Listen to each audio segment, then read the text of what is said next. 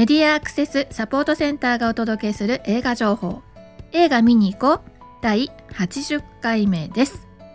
この番組では映画館で利用できる携帯端末用アプリに対応した新作映画をご紹介しています。はい。えー、先週はですね、まあ、ちょっと立て込んでしまいまして急遽、えー、川野の方にね代打をお願いしてたんですが先週ご紹介していたのは、えー、牛首村というねジャパニーズホラーですね。これあの樹海村に続く第3部みたいなことでね分かったんじゃないですか？もう見にいらっしゃいましたか？はい。それからもう一作品は愛国女子紅武士道。こちらはあの幸福の科学がね定期的に作ってくるあの作品。もう常にこの字幕とね音声ガイドつけてくるっていうのはね本当にあの、まあ、素晴らしい対応だなといつも思っております。はい。で今回ご紹介する作品は2作品となります。えちなみにこの、えー、アプリを使って何ができるかというとはい、えー、どんな時間にね上映している作品でも、えー、劇場で公開されている作品ね映画館に行って、えー、本編の音がやってくるとアプリが勝手に、えー、再生してですね耳元で音声ガイドをささやいてくれるというねそういうアプリですね。このアプリ今2種類ありまして UD キャストと HELLO! MOVIE というね2種類があります、で同じねえー、 HELLO! MOVIE というね名前で、えー、メガネ型の端末に対応するアプリもありましてこちらはバリアフリーの字幕を表示させたりすることができますね。なので、まあ、映画に同期して何かを再生するという仕組みなので、え、必ずしもバリアフリーの音声ガイドだけでなくって例えば、まあ、コメンタリー、ね、昔あのテレビドラマなんかでねよく副音声使って、えー、あの出演者の人たちがしゃべるっていうのねテレビテレビの方ではま先んじで始まっていたんですけれどもこれを映画館の中でも体験できるなんていうふうにもなっています。というわけで、まあ、ハロームービーのアプリを、えー、見ていただくと時々ね、えー、バリアフリーの音声ガイドだけではなくてコメンタリーっていうものもあったりするんですよね。こちらも聞いて楽しいとは思うんですけれども、え作品をね理解してからの方がいいかなと思うので、まあ、あの必要な方は先に音声ガイドを利用されて、ま、その後作品についてあの裏話聞きたいななんて思ったら、まあ、コメンタリーも楽しんでいただければいいかなというふうに思っております。そしてこのバリアフリー音声ガイドね、えー、目が見えないというね、えー、方だけじゃなくて、えどんな方でも使っていただけるので、え面白いよって言ってね、まあ、見える人でもあの何度も見に行くような時ね、えー、ぜひ音声ガイドもお楽しみいただければと思います。私結構、まあ、初めからね ガイドを使って映画館で見るなんてことも、まあ、最近はありますね。うん。何でしょうあ、まあ、頭が慣れてきちゃったっていう感じですかね。えー、はい。必要ないなって思ったら、まあ、イヤホン外せばいいだけですし、うん、その辺は、えー、ちょっと、まあ、映画館に行って対応している作品はとりあえず、えー、アプリにダダウンロードしてね、えー、聞ける体制を整えるみたいな感じの、まあ、仕様になっております私最近はね、はい、はい、さて今回は、えー、ご紹介するのは2作品です、えー、1作品が、えー、アニメーション。もう1作品は実写なんですけれどもね、はい。えーまあ、どちらもね、まあ、若いえ心を揺さぶるお話ではあるんですが、えー、公開が明日で対応も明日ということになります。まあ、明日公開する作品でね、えー、とまだ字幕と音声ガイドは先っていう作品もあるんですけど、えー、明日対応が始まるのは2作品となります。明日公開されて明日対応になる作品は2作品となります。えっ、とね、まあ、この辺のね、えー、こうほぼ毎週ですよね最近はねほぼ毎週あのあのと新年の頃あの年末年始の頃ちょっとあの急にたくさん作品が出たり逆にあの全く出ない日があったり出ない週があったりっていうことがあったと思うんですが、まあ、ほぼ毎週何かしらの作品をねこうやってご紹介できてるってすごいことだなっていうふうに本当思うんですよね。私たちがこの活動を始めた時っていうのはももちろんこうアプリもありませんでしたしであのもう本当に年に数本えー、バリアフリー対応の、ま、字幕に関してはねあの字幕版のフィルムっていうのはあのなかったわけじゃないけれども、ま、上映する日が限られていたりとか音声ガイドに至ってはね本当に本当に年に2本とか3本とかねこれも、あのー、例えば、まあ、障害者の方が登場するとか障害者の人の協力を得て作ったとかっていう作品で、えー、じゃあせっかくだから、まあ、一緒に見たいですねっていうことでね、まあ、イベント的に、えー、用意されたりってことはあったんですけれども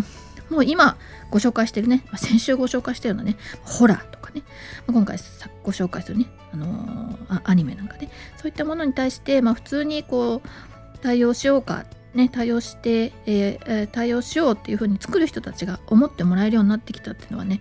なんかすごいことだなというふうに、まあ、改めて感じています。一方でね今回こう映画を紹介するにあたって、まあ、今週公開の作品何本みたいなこう映画サイトにね書いてあるんですよ。でこれ洋画も含めてですけど今週公開する作品が24作品あるんだそうです。ね、まあ、そのうちの、2本。まあ、ちょっと遅れてですけど、まあ、3本。が、えー、字幕と音声ガイドに対応するということになってこの数を、まあ、どういうふうに考えるか皆様がねどういうふうに考えるかなっていうところだと思います。こうやって走り出したねこういう、まあ、後戻りすることはできないと思うんですけれどもこれをどれだけ、えー、みんなで広めていけるかなっていうのは、えー、これからにかかっているのかなというふうに思っております。ね作り手さんたちはね、えー、見えない方聞こえない方っていう方たちが、えー、視聴者なんだいうことに本当に気づいて、えー、こうやって対応してするようになってきたっていうのはね、うん、まあ一個扉を開いたなっては思っています。でももう本当に扉もね壁も取っ払ってみんなで楽しむっていうねそういうあの社会に向かっていけたらいいななんて思っております。はい。でこの、えー、番組は主に視覚障害者の方たちに新しい作品をご紹介しています、えー、なぜかというと、えー、そうですね。駅張りのポスターとか、えちょっとした高校のあの雑誌のね、えー、中に含まれる、え、広告ページとか、ね、そういうものをあの視覚的に情報として得て新しい映画あこんなの始まるのかってね思っている方たちがたくさんいる中で、え、ちょっと情報の得るきっかけが少ないかなということもあって音声でこうやってお届けしてみています。皆さんに届くといいなと思っております。はい。で、えー、今回ご紹介する作品は2作品というふうに言ったんですが、えー、ブルーサーマルというアニメーションと、えー、余命10年という、まあ、あの実写の作品です。いずれも3月4日の金曜日に公開で、3月4日金曜日から、えー、今回は HELLO! MOVIE ですね。 HELLO! MOVIE アプリで対応して、え音声ガイドと字幕を提供しています。はい、あで提供することになっています。で、作品のご紹介です。えいずれもあの原作のある作品なんですね。で、えー、ブルーサーマルというねアニメーションですけれどもこれは、えー、原作は、えー、コミックです。えー、2015年から2018年にかけて、えー、連載されていた、えー、漫画作品でですね小沢香奈という方の、えー、作品です。ブルーサーマス、ザ・ブルーサーマル、青柳大学体育会航空部というタイトルの作品でした。この作品非常に人気があって、えー、まあ、地方の、えー、書店さんがね選ぶ、えー、映画化したい作品っていう風にね、え押されていたりとか2017年の段階でねそんな、え賞を取ったりしていたので、まだ連載中ですよね。だからね。連載中にそんな賞を取っていたの。でも本当大注目の青春漫画です。で、えー、このサーマルっていうのはあの上昇気流上昇気流。空気がね下からあの熱とかの関係でこう上に上がっていく。そのその時にこう出来上がるこうこう上に上がっていく空気。こういうのを使って鳥あの猛禽類の鳥とかもねあのふわーって高く上がってったりとかね。上手にこう上空に、えー、飛んでいくという。そういう、まあ、気流ですね。私たちの、えー、それこそ目に見えないえー、ものですね。この気流の流れとか。でそういうのを、まあ、いろんな、え、機器、え、機械ですとか、まあ、そういったもので、計算したり、え察知して飛行機が飛んだり、えまあ、それも利用して、えま、グライダーが飛んだりっていうことなんですけどこの、え部活ではグライダーを飛ばしています。で、えー、このこの航空部っていうね部活にがあるんですけれどもそもそも、えーま、高校生だった女の子が大学に入学するわけですね。で地方からやってきた、えー、女の子は大学のねキャンパスライフをもうエンジョイするぞってすごく心に強く決めていました。ね、だから、まあ、サークルに入ってでなんかこういろんな体験してってこうワクワクしてたわけですよ。そしたらまあそのあるきっかけでね、えー、この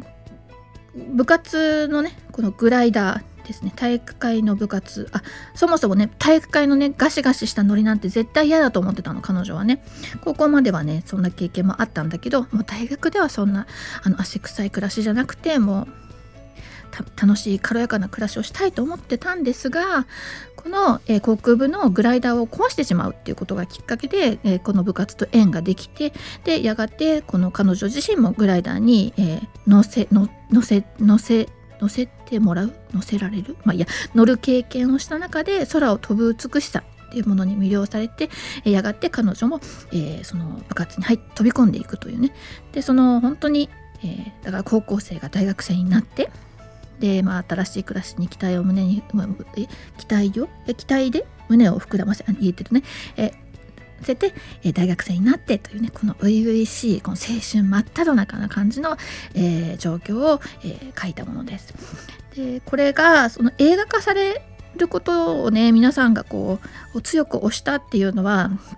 多分多分ね私もそうだなと私もそうだろうなって思ってるんですけどまだね私劇場で見てないからですけど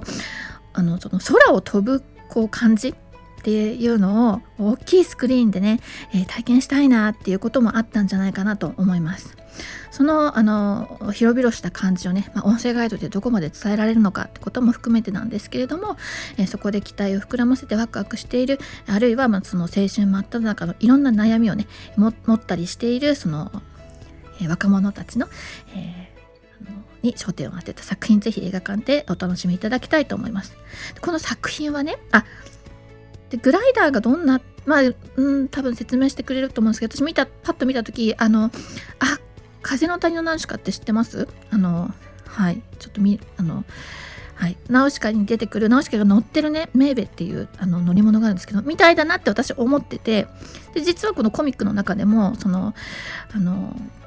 まあ、主人公が同じようなことを言っててあのまあはっきり言えばねその主人公多分作者さんもそうですけど私よりずっと年下だしそのナウシカの名人と例えるのかよって思ったんですけどあこれはもう世代を超えてそうなそんなものなのかななんてねそんな風にも思ったりしました。はいでこの作品みんながみんながっていうかねいろんな人がね期待をかけているらしくあのもうあの若者たちのこう原作にかけるこう熱い思いみたいなのを受け取ってのこともあるあって例えばもの埼玉県の舞台となったあの土地、え熊谷市なんですけどね。なんかはもう聖地巡礼のすすめみたいな小冊子も作りパネルも作りではまた秩父鉄道ももう本当にこの作品とタイアップして、えー、こう盛り上げていますし記念記念乗車券なんかも発行したりしてますしあとそのあの航空会社ね。あの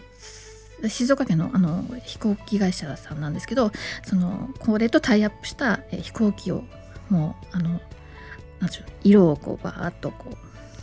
えー、このコミックに合わせて塗ってですねであの記念品などかも用意してというねこうタイアップしてあのイベント的に、えー、飛行機を飛ばしてたりとか飛行機飛ばすってすごいですよね。であのあとはあのあそう。これすごいなと思ったのは法務省ですね。法務省がねえっ、ー、と今度あの成年年齢が20歳20歳から18歳に引き下げられますよと。2022年の4月1日から成年年齢が引き下げられますという告知のためにこのブルーサーマルとタイアップしたポスターを作っているというね。はい、もう本当にこの二十歳18、えー、19、20歳みたいなこの辺の人たちをターゲットにして、えー、みんなで盛り上がってるこの作品そして私としてもこの作品は本当にあのストレートにあの青春で素敵な作品だなっていうふうに思っているのでぜひみんなで映画館で楽しみたいなと思っております。はいそしてもう一作品ご紹介するのが「えー、余命10年」という作品です。タイトルから分かるように、まあ、人が、まあ、その余命10年と、まあ、向き合う作品なんだろうなということであの、まあ、そこは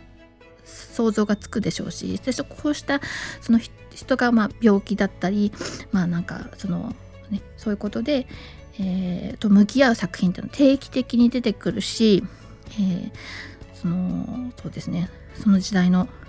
大注目の役者さんが、えー、演じることで、えー、ものすごい話題になったりもするわけですけれども今回、えー、の役者さんもあれですね、え小松菜奈と坂口健太郎というこのお二人が主演になっています。ストーリーは、数万人に1人という不治の病に侵されて余命10年を宣告された二十歳の主人公がまあもう余命を宣告されてしまったから生きることに執着しないでおこうと恋もしないでおこうっていうふうに心に決めてたとところがまあふとしたことで人と出会い恋に落ちてしまうという話なんですね。で、え、実は、え、この作品は、え、この筆者、え、小坂ルカという、え、小説家なんですけれどもこの人が、えー、そうですねティーンズハート大賞っていうことであの期待賞を受賞してるんですけれども実際ね。でこの方は実際ご自分も難病を患ってらしたんですよ。でなのでその自分の病と向き合うというものと抱えながら作品を作りをなさってそしてこの作品の文庫版の編集が終わった直後に病状が悪化して亡くなってしまわれているんですね。38歳で。そういうこう事実というのも背景にあってであのこうなんでしょうね。どなたかが亡くなった時にその人がどういうふうに生きたかという生き様をねあの、え映画化するっていうことは、えよくよあの、まあ、定期的に行われているし一つあのあることなんですけど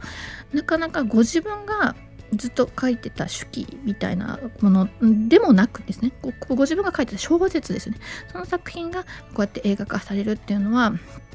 まあ、なかなかあの珍しいことなんじゃないかなというふうにも思いますしまたこの出演したね、えー、役者さんたちもこう舞台挨拶などでも非常にこの作品を愛しているということが伝わってくるような逸話が、えー、こう聞かれていまして、まあ、ぜひこれも映画館で、あの味わっていただきたいと思うと同時にですね、えー、映画音楽もですねこういうこう切ない、え、お話人の心の切なさみたいなのに寄り添うのこうすごいなこのアニメーションの「あの君の名は」と「天気の子」などねアニメーションでずっとこう映画を手掛けてきたあのバンドラッドウィンプスが今回実写で初めてこの劇版を担当したということもあってですねあのもうこれは映画館で、えー、あのぜひ味わいたい作品の一つだなというふうに思っております。いずれも、まあえー、3月4日金曜日公開ということで、えー、機会があったら映画館、えー、足を向けていただければと思います。本日ご紹介するのは2作品でした。はい、いつもながらのマスクからのお知らせで番組終わりにしたしと思います。アルファベット MASCAA がで検索するとホームページに私たちのホームページにたどり着くことができますよとまたサイトのトップページにある映画映像のバリアフリー化を学ぼうからはバリアフリー字幕や音声ガイドのオンライン講座に参加することができますそしてこの番組は映画見てきたよはもちろんこれ期待してますなどぜひぜひ教えてください。また各地での活動の告知などお寄せいただきましたら紹介していきたいと思っておりますのでよろしくお願いします。以上メディアアクセスサポートセンターから徳江さやかがお伝えしました。ではまた来週。